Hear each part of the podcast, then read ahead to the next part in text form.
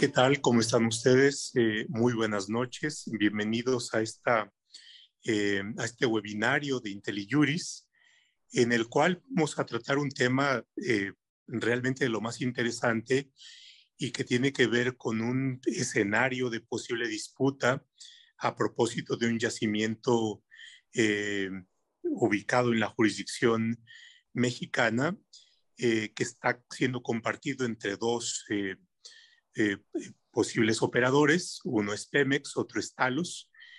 Y bueno, eh, se ha planteado por parte de la Secretaría de Energía y por parte de Talos el escenario en el cual hay una disputa respecto de quién va a ser el operador. Se anuncia que va a ser Pemex y esto, por supuesto, genera una serie de, derivaciones o de efectos eh, complejos y precisamente por eso mismo interesantes.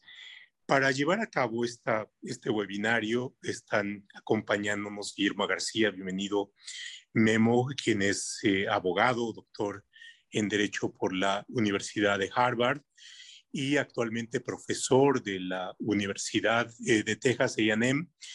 Así es que bienvenido Memo y quien se va a hacer cargo de esta, eh, de esta sesión. También están con nosotros Rosanetti Barrios, bienvenida Rosanetti, Sergio Pimentel.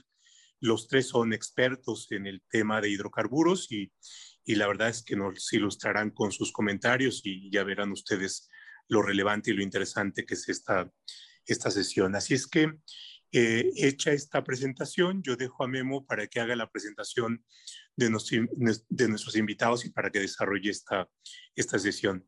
Muchas gracias a todos y bienvenido, Memo. Gracias, doctor. Bueno, pues bienvenidos a esta, este webinar.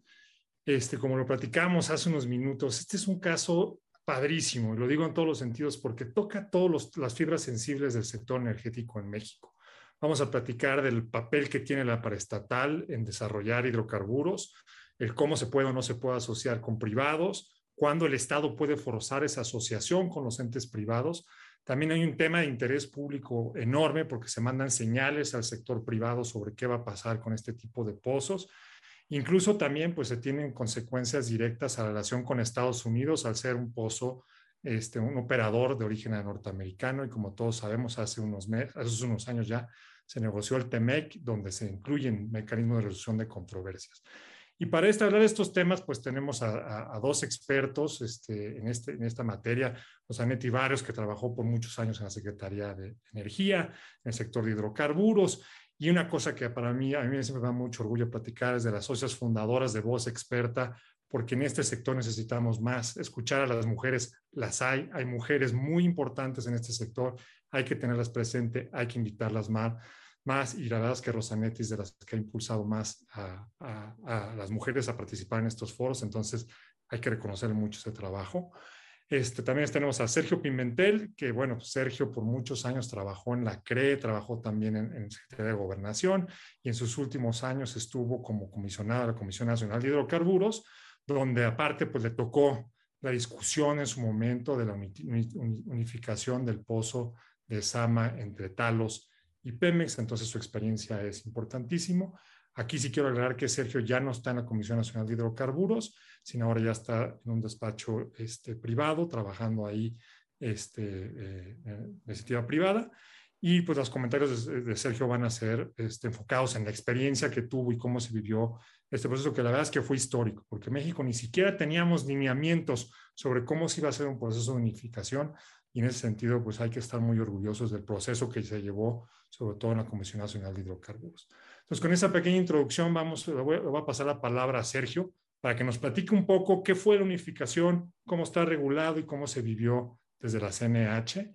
Y después vamos a, platicar, con Rosanetti sobre cómo ve ella la decisión reciente que tomó la CNR. Muchas gracias. Gracias, doctor. Gracias por la, por la invitación. Eh, siempre es un gusto, desde luego, compartir estos espacios con, con voces expertas como Rosanetti, como, como tú, doctor, como, como el doctor eh, Roldán Chopa. Eh, yo la verdad es que agradezco mucho la, la, invitación. Y bueno, pues para entrarle de lleno al tema, eh, lo dices muy bien, es, es, un tema este de la unificación eh, que tiene como antecedentes la reforma eh, constitucional en materia de energía, una reforma de diciembre del 2013, del 20 de diciembre del 2013, ahí se publicó en el Diario Oficial de la Federación. Y, a ver, la unificación eh, es, una, es un procedimiento, yo diría, común en la industria, porque, porque obedece a una cuestión bastante lógica. Las áreas contractuales se dibujan en la superficie, las dibuja la autoridad administrativa. En el caso de México es la Secretaría de Energía la que define cuánto van a medir estas áreas contractuales, pero lo que pasa en el subsuelo, pues evidentemente es, es independiente y no necesariamente obedece a esta división artificial que hace la autoridad. Entonces es natural que un yacimiento que esté en el subsuelo se extienda más allá de lo que puede ser un área contractual, ¿no? Y en el caso de Sama, que hoy nos, nos ocupa, pues eso fue exactamente lo que pasó. Tuvo lugar la ronda cero, todos nos acordamos, cuando a Pemex en números cerrados la Secretaría de Energía le asignó el 80% de las reservas, el 20% de los recursos prospectivos. Digamos, cuando hablamos de reservas, hablamos ya de campos descubiertos de petróleo y gas que ya estaban ahí en el subsuelo listos para ser eh, eh, extraídos. Cuando hablamos de recursos prospectivos, hablamos de petróleo y gas que se infería su existencia por estudios de eh, eh, exploración superficial, pero que no habían sido todavía descubiertos. El 80 de reservas, el 20 de recursos prospectivos.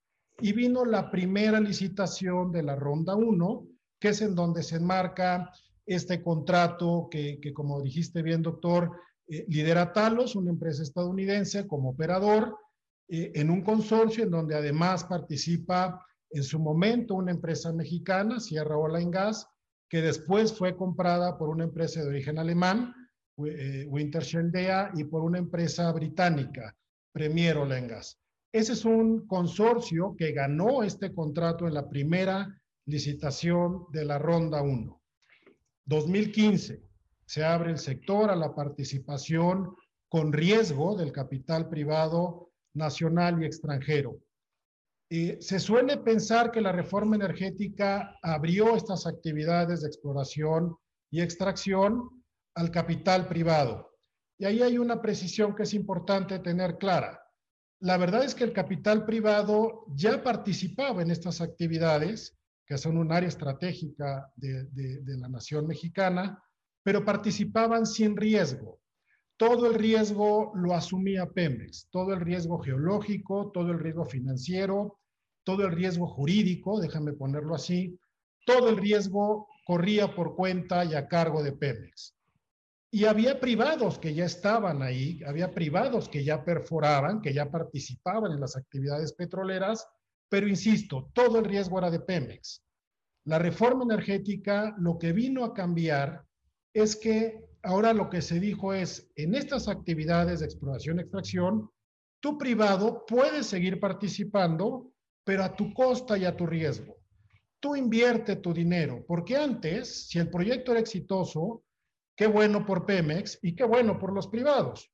Si el, si el proyecto no era exitoso, pues qué malo por Pemex, pero ¿qué crees? A los privados igual había que pagarles, porque ya habían llevado a cabo la perforación o porque ya habían llevado a cabo el tendido de ductos o por lo que fuera. Esa es una primera acotación que es importante no perder de vista. La reforma energética no permitió, no abrió la participación del capital privado, ellos ya estaban. ¿Qué se hizo? Lo que sí hizo fue permitirles participar con riesgo. Y entonces, 2015, la primera licitación de la ronda 1, se licitaron 14 áreas contractuales. Esta en particular, eh, eh, de, lo que nos ocupa ahora es el, área contractual número, número 7, eh, fue un área contractual, déjame encontrar por aquí la, la extensión, 465 kilómetros cuadrados en el Golfo de México, en las aguas someras, en las cuencas del sureste marino. Eh, se licitan 14 áreas contractuales, se adjudican dos, las dos, por cierto, a la misma, al mismo consorcio al, que se declara ganador. Eh, Y bueno, empiezan las actividades de exploración, eran áreas de franca exploración, ahí no había campos ya descubiertos. En México tuvimos una particularidad, doctor Rosanetti. Normalmente en el mundo se licitan áreas de franca exploración, se licitan áreas, no insisto, delimitadas artificialmente, y las empresas que resultan ganadoras llegan ahí a explorar y eventualmente descubren y eventualmente desarrollan ese proyecto. En México teníamos esas áreas, tenemos muchas de esas áreas, pero también teníamos áreas con campos ya descubiertos. Eso no es una cosa tan común en la industria ni en el mundo. La licitación que ahora nos ocupa fue del primer, del primer ejemplo, del primer caso. Áreas de franca exploración de donde no había campos descubiertos. 2015 gana este consorcio conformado por Talos, hoy Wintershall Dea y Premier, y dos años después, poco más, descubren este campo ahora eh, famoso denominado Sama. ¿Y qué hace el operador? ¿Qué hace Talos? Y cuando yo me refiero a Talos, por favor entendamos que es Talos, Wintershall Dea y Premier. Es un consorcio conformado por tres empresas, en donde, por cierto, Talos, que es el operador, tiene un 35% de participación en el contrato. Winter Sheldea tiene el 40% de participación y Premier tiene el 25%. Así está dividido eh, este, este consorcio en ese contrato. Descubren este campo de Sama en un pozo exploratorio, entran en lo que en términos de la regulación en México se llama un programa de evaluación. Es decir, ya descubrí, necesito delimitar cuánto mide el yacimiento, cuánto se extiende ese yacimiento hacia, hacia lo largo, déjame decirlo así, y hacia lo profundo. ¿Cuánto mide en realidad el yacimiento? Y entonces ahí Talos perfora dos pozos delimitadores y encuentra o asume que ese yacimiento se extiende más allá de su área contractual y se, extiende, hacia un área de asignación de Pemex. Entonces, en efecto, hace el aviso correspondiente en términos de los lineamientos a la Secretaría de Energía. La Secretaría de Energía solicita a la Comisión Nacional de Hidrocarburos que lleven a cabo un dictamen técnico, dictamen que la Comisión Nacional de Hidrocarburos hizo, y dictamen que tiene que concluir dos cosas. ¿Cómo está dibujado ese yacimiento? ¿Cuál es la referencia geográfica de ese yacimiento y si el yacimiento está hidráulicamente interconectado, es decir, si se trata del mismo yacimiento. La CNH concluyó que sí, que era un yacimiento compartido, y después, en términos de la regulación, una regulación del 2018, eh, lo que tienen que hacer las partes, y aquí es muy importante, doctor Rosanetti, entender algo. En la industria esto no es extraño. Insisto, esto de que haya un yacimiento compartido no es una cosa rara. Las empresas entienden que tu yacimiento, el yacimiento que está en tu área contractual, se puede extender más allá de esa propia área contractual. ¿Y de qué se trata? Hombre, se trata de que las partes se pongan de acuerdo para aprovechar, para explotar, para extraer los recursos, petróleo y gas, de la mejor manera, en el largo tiempo en condiciones económicamente rentables. Eso es lo que está detrás de la regulación. Eh, Talos en su momento notificó a CENER, insisto, CENER pidió a la CNH el dictamen, la CNH concluyó que era un yacimiento compartido y las partes no se pusieron de acuerdo. Talos y, Pemex no, no llegaron a un acuerdo de quién lo, de quién lo debía, eh, eh, lo debía operar de cuáles eran los porcentajes que cada uno de ellos tenía, porcentajes, por cierto, que no solamente se refieren a los barriles que le tocan a cada una de las partes. Esos porcentajes también se refieren a las obligaciones a las que están comprometidos. ¿Cuánto voy a aportar? No, es solamente lo positivo, es también, no, no quisiera yo decir lo negativo, pero es también la carga que cada parte va a asumir. ¿Quién lo va a operar? Eh, ¿Por qué lo va a operar X o Y? Los lineamientos establecen que debe haber una metodología que concluya por qué X o Y lo va a operar. En fin, una serie de cosas que está escrita en la regulación. Y bueno, por desgracia no se pusieron de acuerdo y lo que dice la regulación es que la Secretaría de Energía, en caso de que no haya acuerdo entre las partes, determina los términos y condiciones de este acuerdo de unificación. Y yo déjame terminar aquí, doctor, la primera intervención diciendo, los acuerdos de unificación son comunes en la industria y debemos verlos como una, una, una necesaria interrelación y cooperación entre las partes. Lo peor que podemos hacer es pensar que es una lucha de fuerzas. Lo peor que podemos pensar es que se trata de ver quién se queda con el campo. Cuidado, el campo, el yacimiento, está claro que está en las dos partes, en el área contractual de Talos y en el área de asignación de Pemex, en el caso particular. Y eso no se los puede quitar nadie. De lo que se trata es de encontrar un acuerdo de unificación que lo dice la ley y lo dice los lineamientos, debe tener, eh, debe, debe dictarse bajo los principios de legalidad, de eficiencia, de transparencia, del mayor factor de recuperación de los hidrocarburos en el largo plazo en condiciones económicamente rentables. Eso sigue estando ahí, doctor Rosanetti. Eso no se ha movido. Nadie le ha quitado nada a Talos y nadie le podría quitar nada a Talos, porque está claro que el yacimiento en un porcentaje le toca, ¿no? corresponde a Talos y en un porcentaje corresponde y le toca a Pemex. Lo que está pendiente, y no es menor, es definir qué porcentaje le toca a Talos y qué porcentaje le toca a Pemex. Lo que está pendiente, y no es menor, es definir quién lo debe operar con los principios a los que me referí antes. Porque, ojo, el socio mayoritario de este proyecto y de todos los proyectos que hay en México es la nación mexicana. La reforma constitucional, por primera vez en la historia, estableció con toda claridad para qué deben servir las actividades de exploración y extracción de petróleo y gas. Y lo que dice la Constitución es que estas actividades deben servir para que la nación se haga de recursos que contribuyan a su desarrollo de largo plazo. ¿Quién lo va a operar? Pues honestamente, sea una opinión muy personal, honestamente que lo, que lo opere quien mejor lo pueda operar, quien esté en mejores condiciones para operarlo y quien mejor rentabilidad obtenga de ese proyecto. Porque cuidado, el socio mayoritario es la nación ahí estamos. Yo, yo espero que esto haya servido como una introducción digamos, ¿no? a detalles y a particularidades que están ahí subyacentes, que ciertamente son muy importantes. Yo me quisiera quedar aquí, doctor.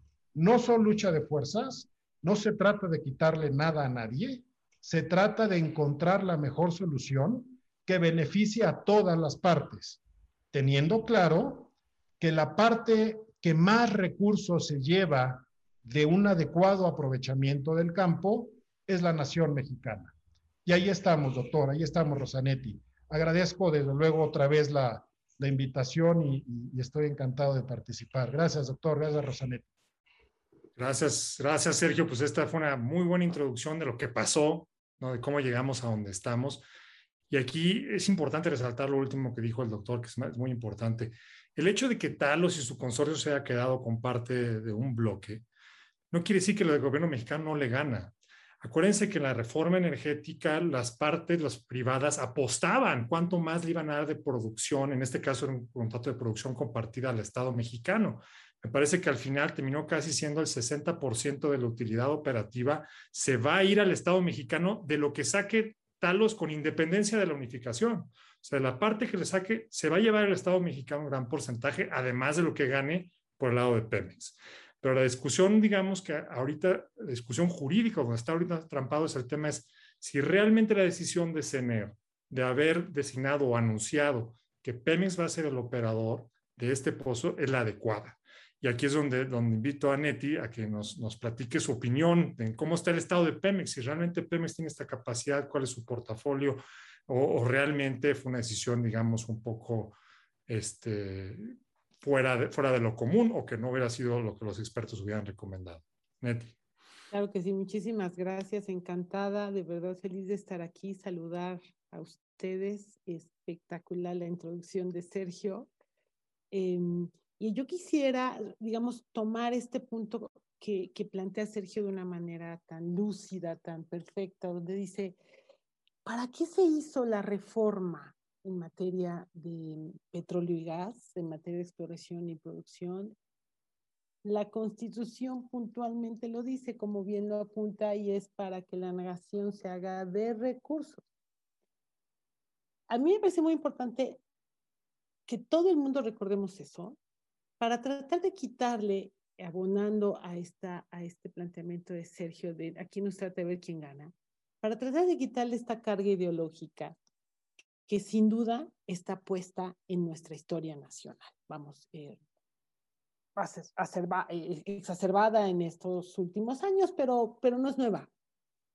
Em, entonces, hay que recordar que la constitución es clarísima y nos dice que el petróleo es de los mexicanos.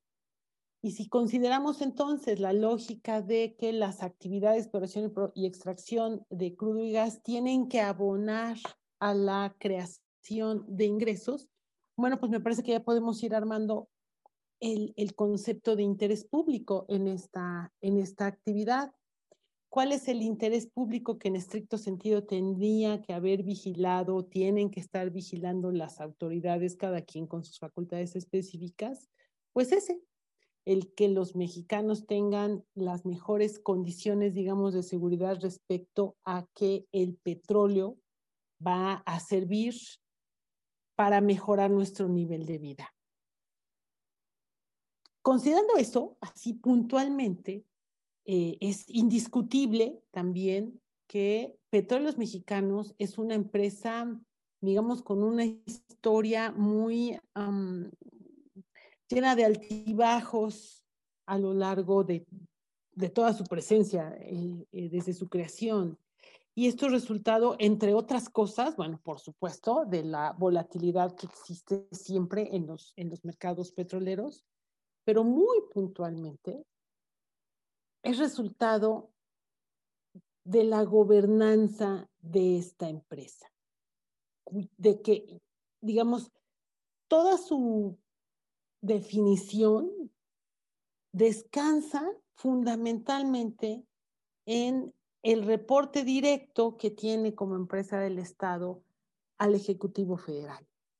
Y el Ejecutivo Federal cambia cada seis años. Por lo tanto, esta empresa históricamente, este sexenio no es la excepción, ¿eh? es, es una vez más. Pemex está sujeta a una serie de presiones que responden a la agenda política de ese sexenio. Lo cual lo lleva siempre, eh, insisto, no ocurrió solo en este sexenio, a tener una presión brutal por producir entregar los barriles de petróleo a la mayor, a la mayor velocidad posible, lo cual es totalmente contrario a la naturaleza de la industria, que entre otras cosas requiere de tiempo y recursos importantes destinados a la exploración para poder tener las condiciones, digamos, de certeza suficientes para la renovación de reservas.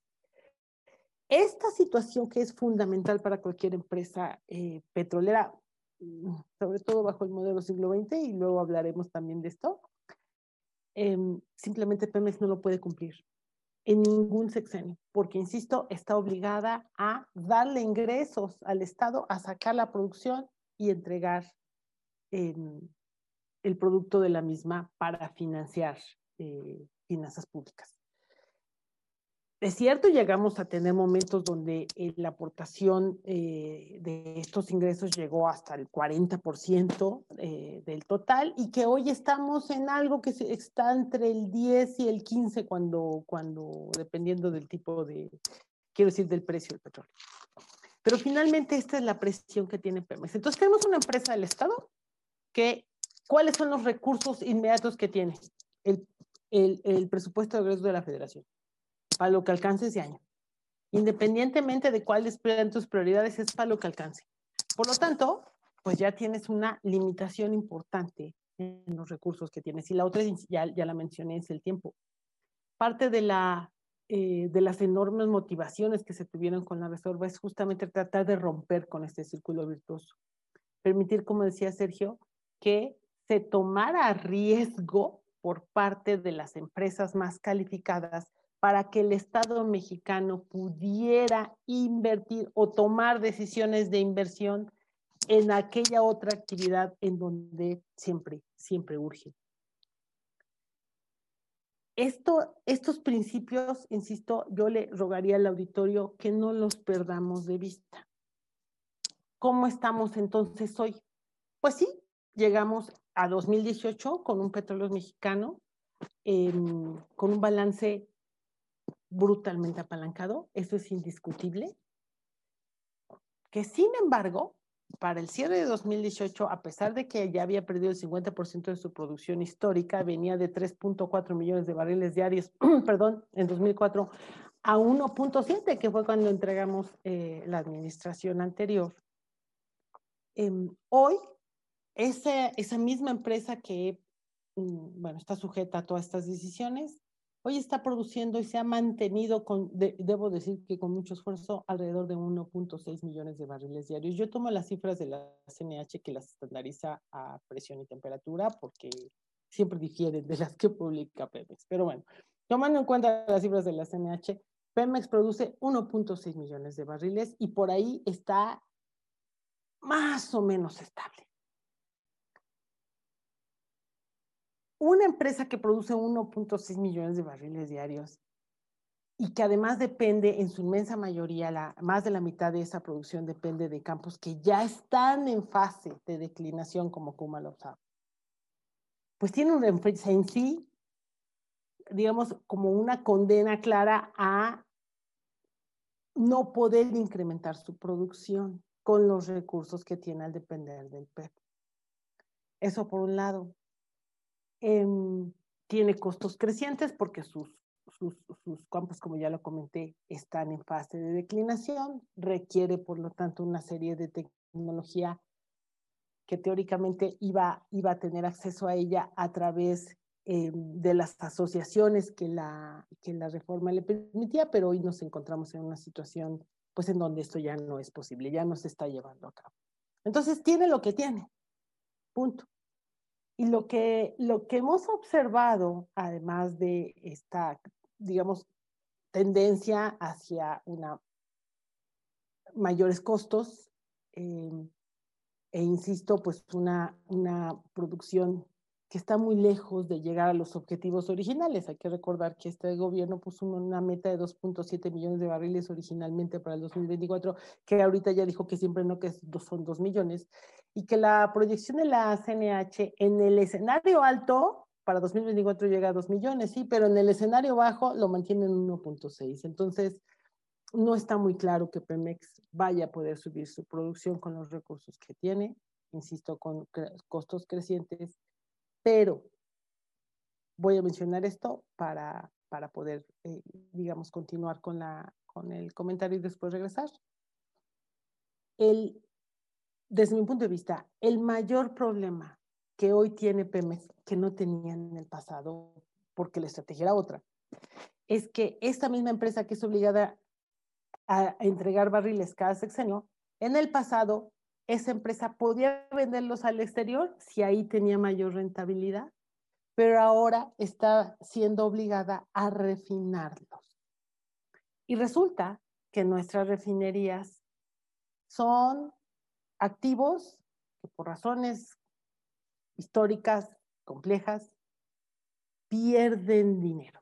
Resulta que Pemex, cada vez que refina un barril de nuestro petróleo, le pierde dinero. Y le pierde dinero porque en promedio produce el 37% de combustible. Eso quiere, eso Nada más para hacer una idea, una refinería en Houston, pues produce más o menos el 1%, entre 1 y el 2% de combustible. Por lo tanto, Pemex sí tiene este, este switch importante en su estrategia, este sexenio que es tú ponte a refinar y eso le implica perder dinero sistemáticamente, insisto, y lo que más produce Pemex cada vez que refina es combustóleo, el yield es del 37, como ya comenté, mientras el yield de la gasolina es del 32%. Y ahí voy a dejar mi comentario por el momento. Con mucho gusto refuerzo eh, más adelante. Gracias.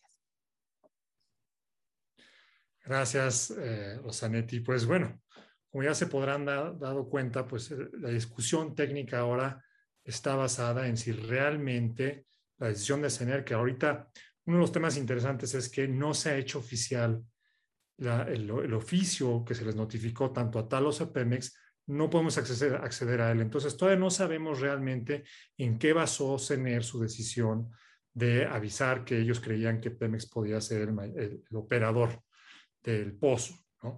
Yo creo, en una interpretación que hemos, que, hemos estado haciendo de, los lineamientos y del reglamento, es que está en una etapa donde le están dando oportunidad a las partes de comentar lo que está a su derecho a una posible resolución donde termine siendo el operador, pero todavía no es oficial. O sea, esto no se ha hecho, no se ha publicado, están en una etapa donde están dando 30 días todavía a Pemex y a Talos para negociar este acuerdo de, unificación.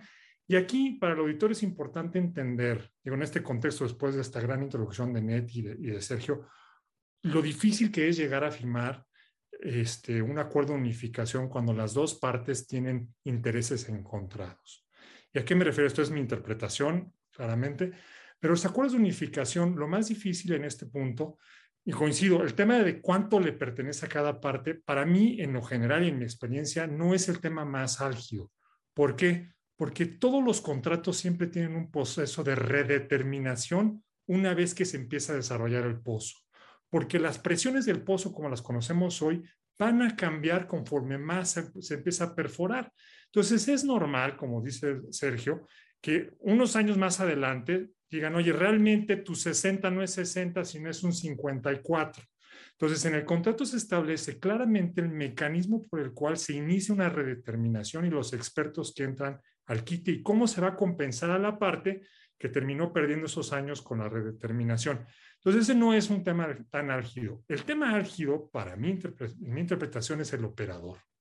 ¿Por qué? Porque el operador es el aquel que va a cargar con todo lo que decimos en, en, Estados Unidos con el liability. Va a ser el que va a comprar, firmar los contratos, va a tener que operar el pozo, va a tener que hablar con los socios, pedir las aportaciones de los socios, cuánto, si va a ser en efectivo o va a ser en producción. Entonces, realmente es el que tiene mucho el control de la, operación del pozo y es el que tiene la tecnología. Normalmente se escoge aquella que tiene la mayor experiencia en el tipo de pozo y en el tipo de profundidad concretamente. Que tú seas un buen operador en aguas someras o incluso en tierra, no quiere decir que vas a ser un buen operador en aguas profundas. El caso de Sama, a mi interpretación, aunque se les llaman aguas someras, realmente nos estamos acercando a aguas profundas. Estás hablando de lo que informó, lo que informó Talos son 168 metros de talud de agua para perforar. Pemex en su pozo, digamos, el pozo más exitoso de Pemex de aguas, de aguas someras, estás hablando de 120 metros. Y más o menos opera Pemex entre los 44 y los 60 metros. Entonces, Pemex nunca ha operado un pozo con esa profundidad solo, o sea, para empezar, no tiene esa experiencia. También el tipo de roca, hoy por hoy los expertos nos dicen que el tipo de roca que Pemex está acostumbrado a, operar, el 90% son carbonatos. Este caso no son carbonatos, es otro tipo también de formación de roca, de la cual Talos sí tiene experiencia. Muchos de los pozos tiene ahorita Talos del otro lado de, Estados Unidos y tiene cinco pozos que está operando en taludes de más de 168 metros de profundidad. Entonces, ahí empezamos a entrar en la parte técnica. Si Pemex realmente no tiene la, experiencia para poder operar ese pozo, quiere decir que la decisión entonces se basó de una manera discriminatoria o discrecional por parte de CENER. Y aquí es donde se empiezan a abrir, digamos, este, los, los, diferentes caminos de litigio.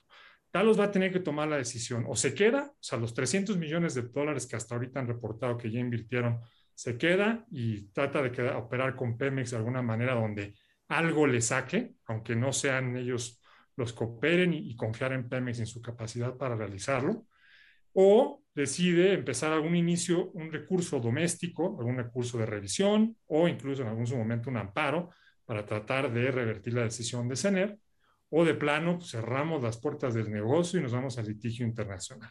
Y aquí viene la parte donde el TEMEC, el Tratado de Libre Comercio entre México y Estados Unidos, le da esa oportunidad a, a Talos, ¿no? a traer un litigio contra el Estado mexicano por lo ya invertido, pero aquí sí quiero ser muy claro, el litigio internacional siempre es el último recurso de estas empresas, porque las empresas están aquí para hacer negocios, no están aquí para irse al litigio. Entonces, si pueden encontrar alguna forma en la que sigan haciendo algo de negocio, se van a quedar. Ahora, ojo, ya vimos las cifras. Talos tiene nada más el 35% de participación, de los cuales, aparte de lo que se opere, el Estado mexicano se va a llevar alrededor del 60% de la utilidad de ese pozo del lado de Talos. Entonces, ellos tienen que empezar a hacer cuentas. Si en el proceso de unificación ellos terminan perdiendo y no se hacen bien, no se manejan bien los costos y aún así les va mal, pues entonces están metiendo el dinero bueno en el malo, ¿no? Ellos tienen que decir si se van a quedar en esas condiciones o no, o, ven, o si cierran las puertas.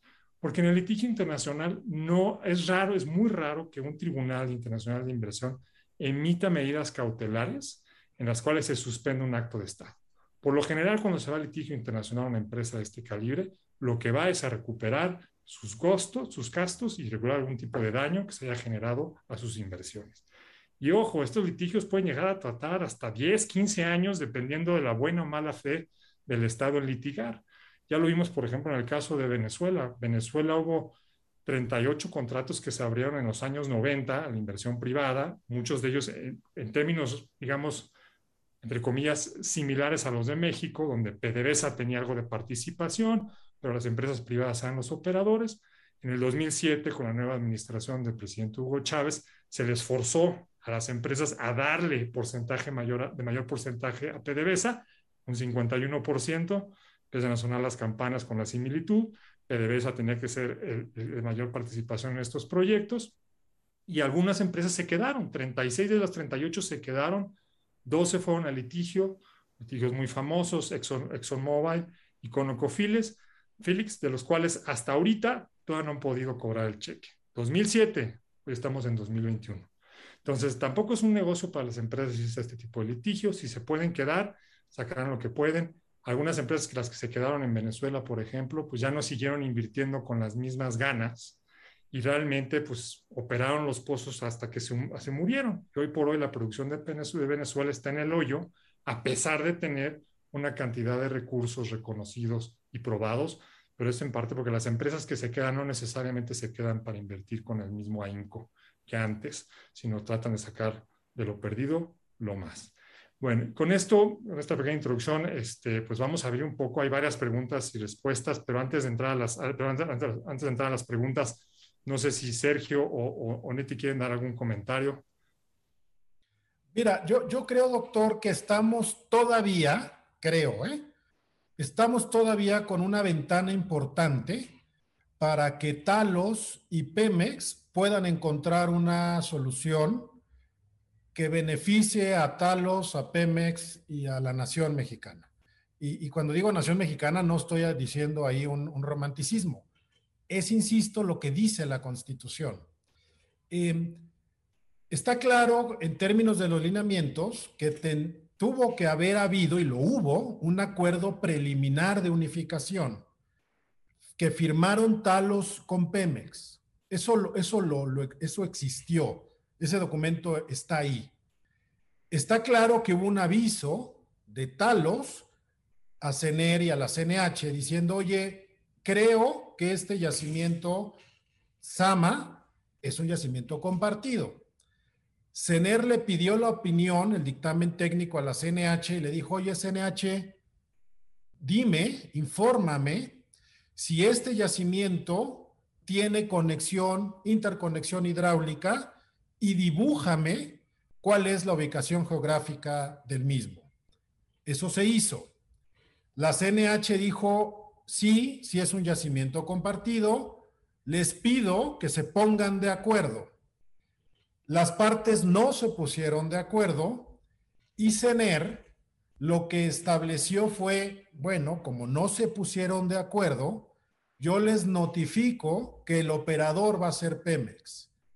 Pero hasta donde yo entiendo, doctor, no ha habido una resolución de unificación, que es lo que seguiría en términos de nuestros lineamientos de unificación.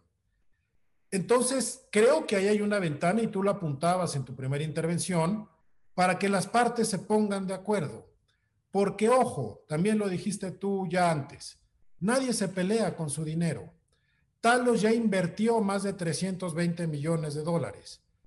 No sé si tenga el incentivo para irse a pelear ante un tribunal de arbitraje internacional. No lo sé, digo, no lo sé. Creo que hay una ventana todavía, insisto, para llegar a un arreglo, para llegar a un acuerdo que beneficie a todos, que beneficie a Talos, que beneficie a Pemex y muy importante, que beneficie a la nación. Lo que no podemos pasar por alto es que este fue un descubrimiento que estuvo en el top 5 a nivel mundial en términos de volumen en el 2017. Estamos en el 2021 y no se está aprovechando ese yacimiento. No se está extrayendo el petróleo que ahí está, de acuerdo a los estudios que el propio Talos hizo. Lo que creo que queda, digamos, un poco en la duda es que Talos perforó, insisto, el pozo con el que descubrió el yacimiento, perforó después dos pozos más para delimitar el yacimiento en el programa de evaluación y Pemex tenía que haber perforado este famoso eh, pozo ASAB 1, eh, famoso para los que estamos metidos en esto, ¿no? Y no lo ha perforado y no lo va a perforar, de acuerdo a lo último que yo, porque es información pública, así lo dijo. Dijo, no, no, el pozo ASAP ya no. Yo creo que la pregunta en términos de las capacidades financieras y las capacidades operativas es, ¿cómo decidió CENER que Pemex tenía las capacidades técnicas y las capacidades financieras para operar este campo de Sama? porque no olvidemos que los lineamientos de unificación establecen que CENER debe tomar en cuenta los principios de transparencia, competitividad, eficiencia, legalidad y las mejores prácticas en la industria. Entonces, y, vamos, o sea, creo que es natural, creo que es obvio. ¿Cuáles son, estas, ¿Cuáles son estos elementos que CENER consideró para concluir que Pemex tenía estas capacidades. Y cuidado, yo no dudo que Pemex tenga las capacidades. Estamos hablando de aguas someras, aunque ciertamente el tirante de agua ronda más los 200 eh, metros que los poco menos de 100, en donde Pemex normalmente opera. Aunque es cierto, no son, eh, no, este, este campo de, de, de Sama son areniscas, no son, eh, la litología no son carbonatados, cierto, pero estamos nosotros, ¿no, doctor Rosanetti? Estamos ahí bordando en, en algo que tendría que ser público, que tendríamos que tener la información clara. Lo que sí dijo la Comisión Nacional de Hidrocarburos, que se hizo público, que al menos yo vi en, en Twitter, es que en el corto plazo, Pemex tiene las capacidades para ser operador. Y yo creo que eso está claro. En el corto plazo, Pemex, pues sí, ahí está, la infraestructura es de Pemex eh, y, Pemex puede operarlo en el corto plazo, yo no tengo duda. Pero creo que valdría la pena preguntarnos si la CNH está diciendo que en el corto plazo puede Pemex operar el campo, a contrario, Censu quiere decir que en el largo plazo no necesariamente debe ser Pemex.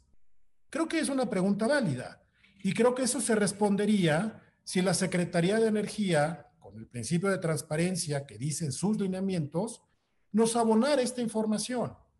Y yo concluyo diciendo esta segunda intervención, eh, eh, digamos, insistiendo, no se trata de quitarle nada a nadie, se trata de encontrar al que mejor pueda operar en beneficio propio y en beneficio del otro y en beneficio de México, de la nación mexicana.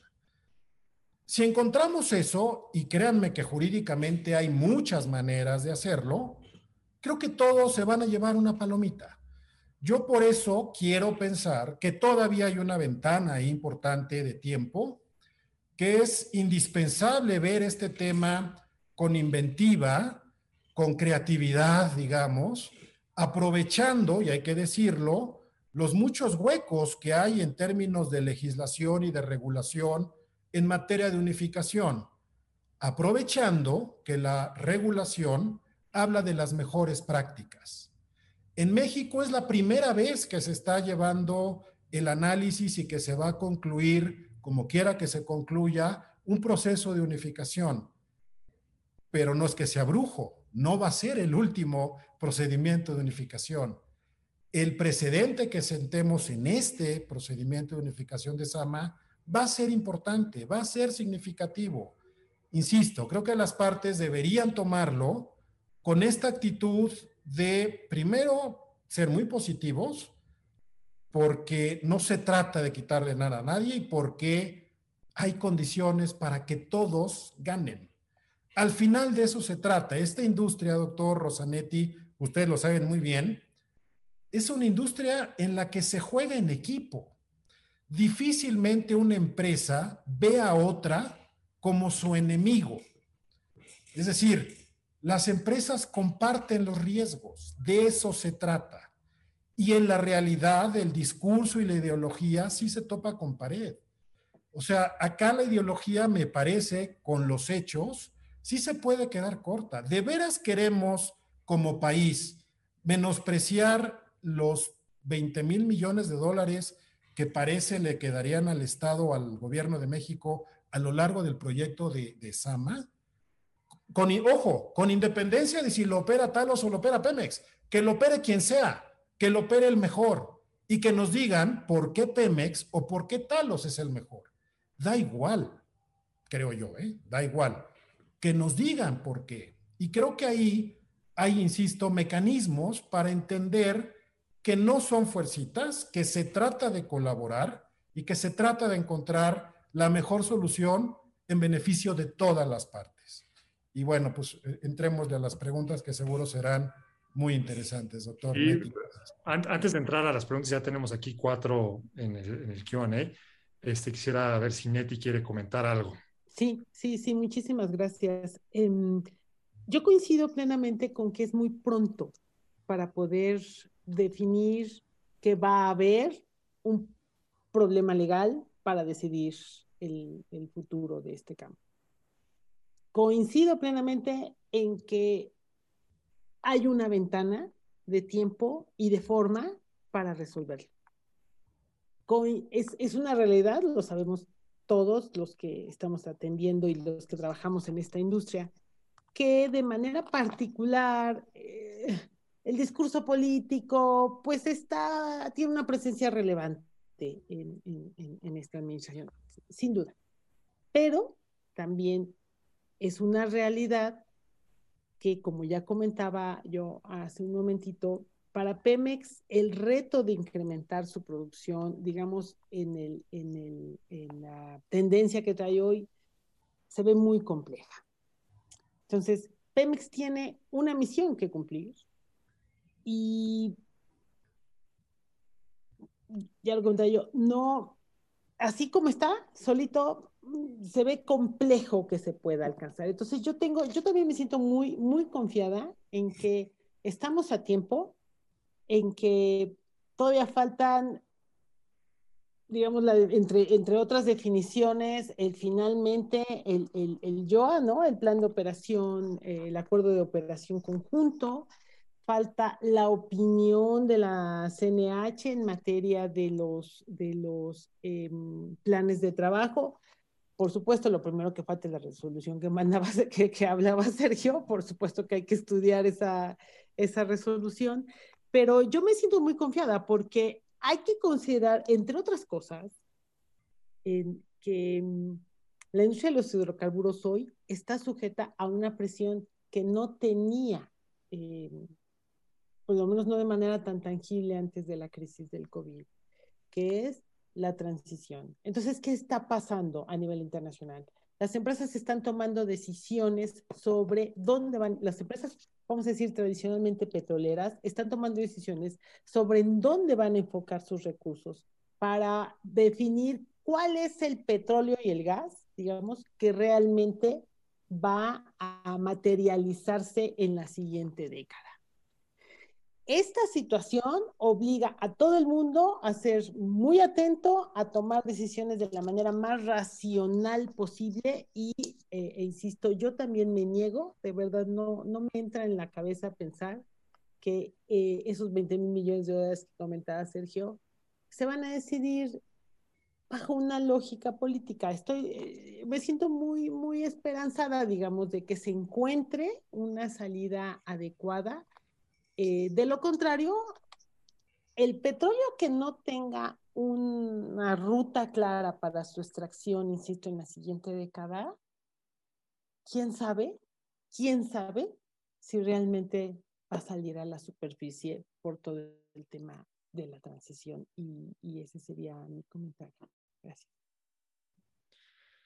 Sí, bueno, la verdad es que hay muchos temas ahí en la agenda. Yo nada más cerraría mi comentario en eso también sirve un precedente en lo que puede llegar a pasar en los pozos que están en la frontera.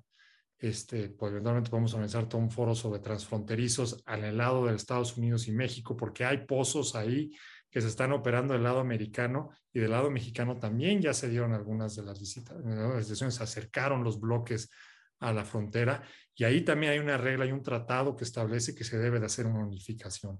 Entonces, ¿cómo se resuelve este tema? También va a sentar precedente para eventualmente cómo México podría resolver un, proceso de unificación en la frontera con Estados Unidos, con las complejidades políticas que van a surgir.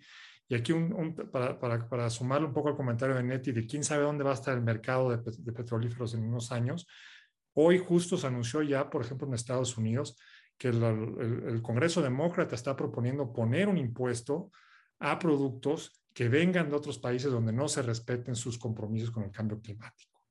Y aquí, pues es una llamada de atención directa a, México, ¿no? Porque si, si, se trata de empezar a producir, este, a, a, tener, a tomar en serio nuestra reducción de emisiones de carbono, pues ahí pueden empezar a venir presiones del extranjero para cumplirlas, ¿no? Y está también la notificación, el rumor de que eventualmente también el TEMEC se pueda llegar a sumar al, capítulo 24 del medio ambiente, el Acuerdo de París. Y eso lo, va a atar, digamos, a los mecanismos de ejecución de los compromisos medioambientales. Entonces, ahí quedan temas pendientes. Ojalá y luego hagamos otro foro. Me voy a ir a las preguntas que hay. Tengo una rápida aquí, doctor Sergio, con el proyecto de reforma eléctrica y petrolera ¿Cuál será la naturaleza jurídica de Pemex y CFE? La siguiente pregunta es sobre si existe la posibilidad de un arbitraje favor TEMEC. Yo creo que ya la contestamos. Luego hay una para Rosanetti que dice, ¿usted cree que la reciente y polémica ley de hidrocarburos perjudicará a empresas como Talos para hacer inversiones en México? Y una tercera pregunta que dice, ¿qué hay del conflicto de interés de CENER por tener un asiento en el Consejo de Pemex? Entonces, vámonos con estas tres y a ver, si quieren, empezamos con, con Sergio. doctor Sergio, supongo que soy yo, aunque no soy doctor, yo, yo nomás soy abogado, pero gracias por, por eso. Este, no, aquí doctor. Honoris causa, te vamos a poner honoris causa. Doctor Guillermo, nomás de Harvard. No, yo nomás soy abogado, pero bueno, gracias por la pregunta. A ver, la naturaleza jurídica de Pemex y de CFE cambió con la reforma constitucional en 2013 y con las reformas legales.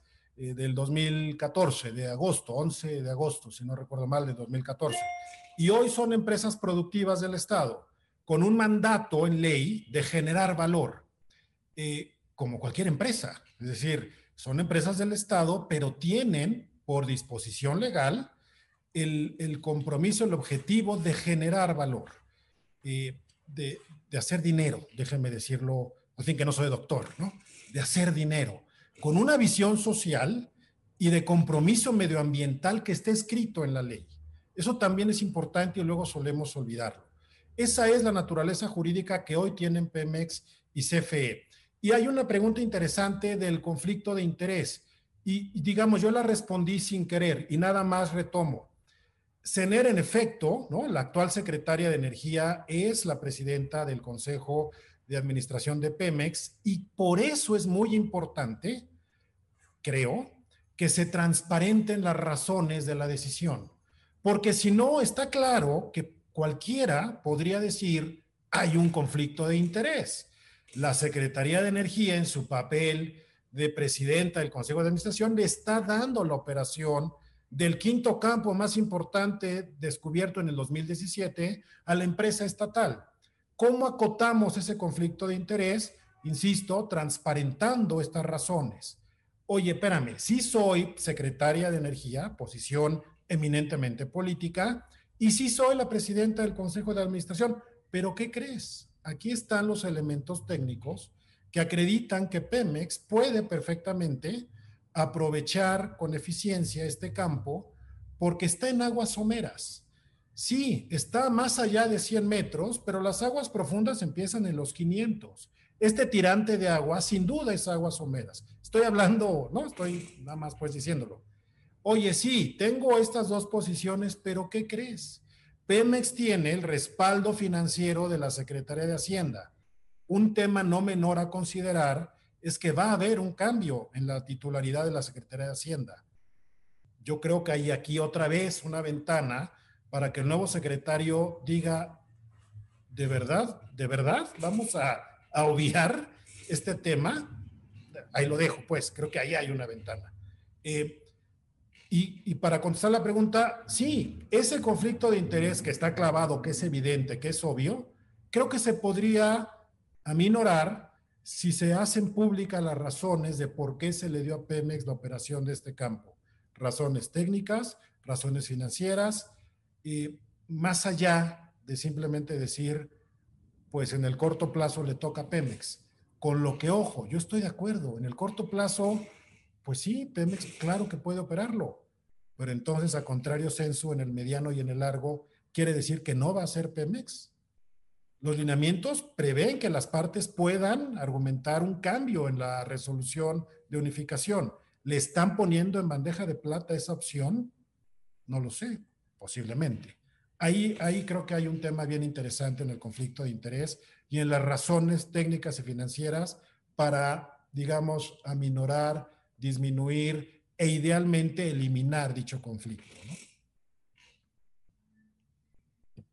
A mí me gustaría agregar en, este tema que eh, a, quien, a quien de nuestros escucha, los jóvenes que nos están escuchando, eh, les toque em, diseñar la reforma, la versión 1.1 de la reforma energética, sí tienen que revisar el tema de la gobernanza de las empresas del Estado. Hay mucho por hacer eh, en este tema. Bueno, dicho lo anterior, la pregunta sobre las modificaciones de la ley de hidrocarburos, hay que recordar que las, la exposición de motivos de la hidrocarburos establecía que tenían, había una preocupación específica en materia de control del robo de combustible. Bueno, y, y, y que bajo esa lógica, digamos, se trató de diferenciar eh, el impacto de esos cambios sobre eh, la cadena de valor, es decir, teóricamente no se tocó el upstream. Sin embargo, hay una serie de modificaciones ahí o de impactos que, vamos, tienen una relación directa con el desarrollo de infraestructura de midstream que sí necesitan los campos petroleros. Entonces, bueno, este, sí, son señales complejas eh, que también afectan a este eslabón de la cadena. Y eh, yo diría que el otro elemento que hoy está en la mesa y que representa una un riesgo importante para este tipo de actividades son los cambios en las reglas de comercio exterior, específicamente el tema del cambio, la desaparición de eh, lugar distinto al autorizado, ya que pues este tipo de eh, afecta no solo las importaciones, sino las exportaciones, y entonces ahí sí estamos en un encontronazo de frente con los contratos que establecen que tanto, tanto de eh, producción compartida, licencia, que pues bueno, tendrían que llevar su producción a donde mejor les convenga, pero eh, pues ya no se ve muy claro cómo, cómo se podría hacer esto, ¿no? Y esa sería mi respuesta. Muchas gracias. Sí, aquí yo nada más sumaría que recuerden que en el TEMEC, así que parece que yo parezco disco rayado, pero en el TEMEC también se regularon todos estos temas. O sea, en el TEMEC, en, la en el capítulo 2 específicamente se puso que los permisos de exportación e importación, el Estado mexicano se reservaba el derecho a otorgarlos, pero tenían que seguir lineamientos no discriminatorios y de transparencia. Entonces, no se puede ser una discriminación simplemente actores privados para decir, tú nada más vas a poder exportar hidrocarburos en estos puntos porque lo estás sacando del mercado, les estás costando mucho más a estos actores poder exportar. Nada más imagínense lo que le costaría, por ejemplo, a algún operador que está cerca de la frontera con Estados Unidos, que podría conectarse a los ductos de Shell, tener que exportar por un punto determinado en tierra, porque CENER decide que ese va a ser el punto donde van a tener que exportar. No tiene sentido, no tiene sentido eficientemente, sería discriminatorio. Las empresas hoy por hoy están protegidas por el TEMEC por varios capítulos. El capítulo también, por ejemplo, de monopolios de, designados y de las empresas paraestatales también establece que las autoridades reguladoras no pueden tomar decisiones discriminatorias en las actividades comerciales en las que están involucradas los entes paraestatales. Entonces, cualquier este tipo de decisiones como la que acaba de escribir Sergio, si CENER está tomando una decisión como autoridad reguladora que es discriminatoria que no está bien fundamentada, pues es una violación directamente a los derechos de los inversionistas. ¿no? Y cuando vinieron al país, se les prometió que se les iba a tratar de manera justa, equitativa y no discriminatoria. Entonces, ahí están todos esos temas pendientes, ya nos estamos acercando al final, estamos ya en el, cierre este, de la hora, este, pero pues no quiero dejar de agradecer a Sergio, a Neti, al doctor Chopa por habernos invitado, habernos abierto este espacio. Yo creo que va a haber mucho que platicar lo último que sabemos es que tienen 30 días para llegar a un acuerdo antes de que CENER tome por fin su resolución de unificación. Y ahí pues podemos, que, podemos tener que hacer un follow-up para platicar de estos temas. Este, así que los vamos a seguir molestando, Sergio, Neti, para platicar de estos temas. Muchísimas gracias. Encantada de estar aquí con ustedes. Y bueno, pues solamente gracias a todos los que, los que se, conectaron. Eh, Sergio, ¿vas a decir algo? No, no, no, agradecer solamente, doctor, y encantado de, de, de, tener una segunda reunión. Muchas gracias y ojalá se llegue a un arreglo que beneficie a todas las partes. ¿no? Sí, al final esto, todo, todo lo que sea para, ya sea Talos o Pemex, al final de cuentas siempre el Estado mexicano se va a beneficiar en estos contextos. Y eso es algo que debemos de estar todos muy orgullosos. El tema siempre va a ser que se saque mayor provecho estos recursos en beneficios del país. Bueno, pues gracias y una vez gracias Interiuris por, por el espacio y bueno, aquí seguimos en contacto.